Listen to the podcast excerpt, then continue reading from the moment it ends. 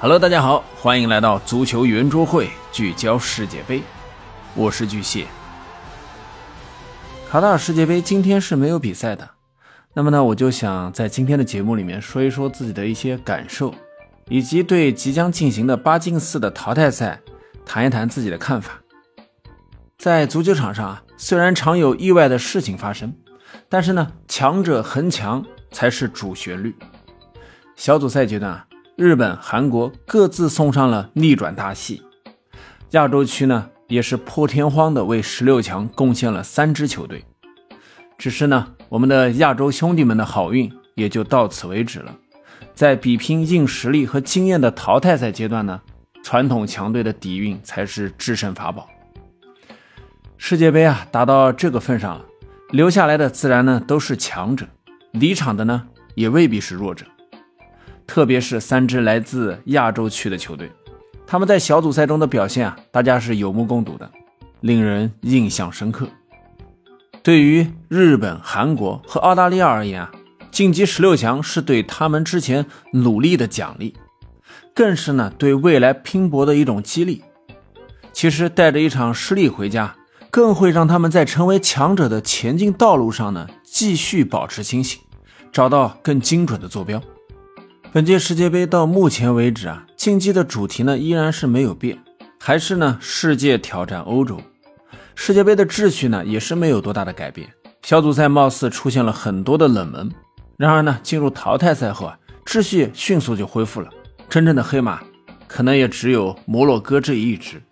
因此呢，当比赛进入到八强对阵，欧洲球队啊依然占据了六席，强势的地位并没有被削弱。或者说呢，世界其他地区的足球势力啊，要真正的想和欧洲以及南美传统的双雄比肩，很难发生在这届杯赛上了。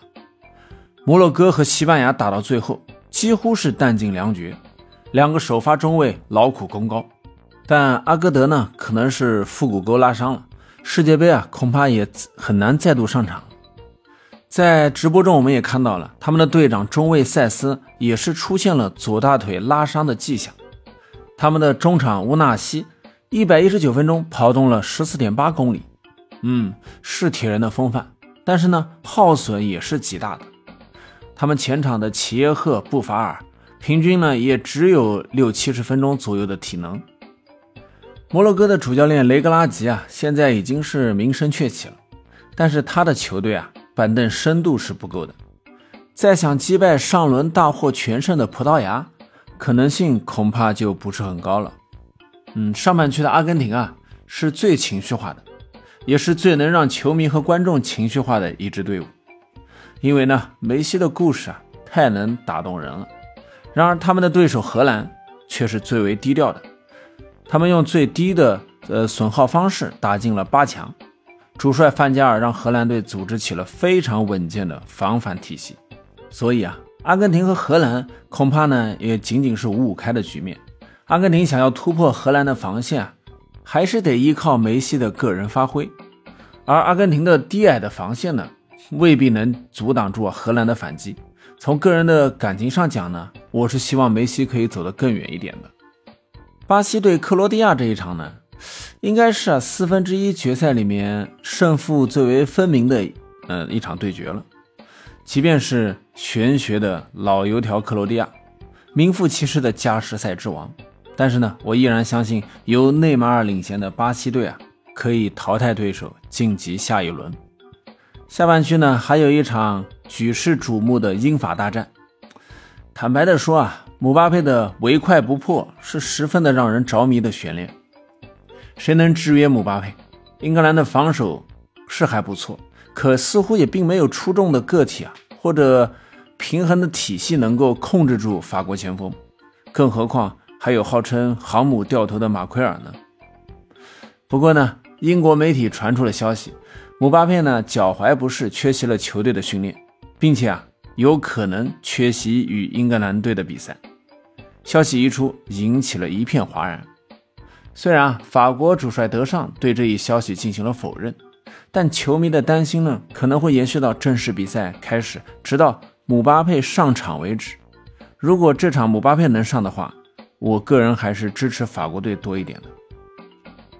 呃，我们做一个猜测，试想一下，倘若半决赛会是阿根廷对巴西，法国对葡萄牙，那么这样的四强啊，我觉得绝对值得我们每一位球迷朋友继续的熬夜守候。世界杯的腥味儿和影响力啊，由梅西、内马尔、姆巴佩、C 罗担当，依然是妥妥的票房大卖啊。但真要寻找什么新意啦，或者有突破的地方呢？世界杯暂时啊，可能还不会提供。纵观世界杯的历史啊，真正的精彩的比赛往往就会在四分之一决赛中诞生。此时此刻，或许啊，就是最佳时刻。没有人永远年轻，但永远有人正在年轻。与梅罗同时代的莱万多夫斯基、贝尔、苏亚雷斯、卡瓦尼已经先行一步离开了，他们身后一大波年轻人正快步的赶来。二十三岁的姆巴佩四场比赛为法国队打入了五球，展示了自己的速度和攻击力。十九岁的英格兰中场核心贝林厄姆，据说现在身价已经超过一亿欧元。二十一岁一百六十九天的葡萄牙天才拉莫斯，成为了继球王贝利之后呢六十四年来在淘汰赛中上演帽子戏法的最年轻的球员。梅罗时代即将谢幕。足球精彩依然继续，我们正在见证历史，也即将走向未来。今天的节目就到这里，感谢您的收听，欢迎您关注、订阅、评论，我们下期再见。